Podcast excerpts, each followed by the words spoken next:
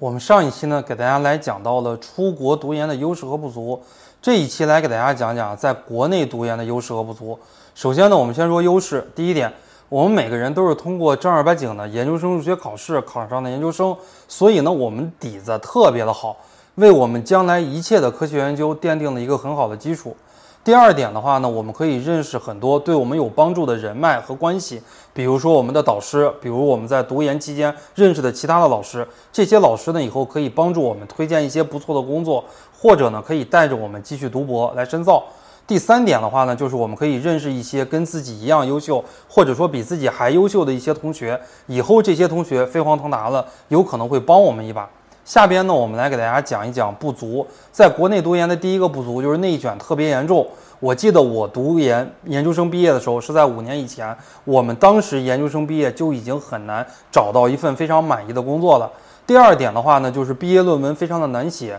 且对很多的小论文也是有要求的，必须要发表核心期刊呀，必须要发表 SCI 呀。而且呢，我们对于毕业论文要求也很高，字数的要求啊，文章质量的要求，包括查重的要求等等，要求非常的严格。第三点的话呢，我们现在国内读研究生，很多学校学制是延长了，很多学校的学制呢，不管是专硕还是学硕，都要三年的时间。呃，这样的话呢，我们在国内考研往往需要一到两年，读研的话，有些学校三年还毕不了业，需要三到四年。这就是说，我们前后可能需要四到五年，甚至于更长的时间。这样长的一个投入产出比，如果放在整个人生的长河中，我认为会有点不值。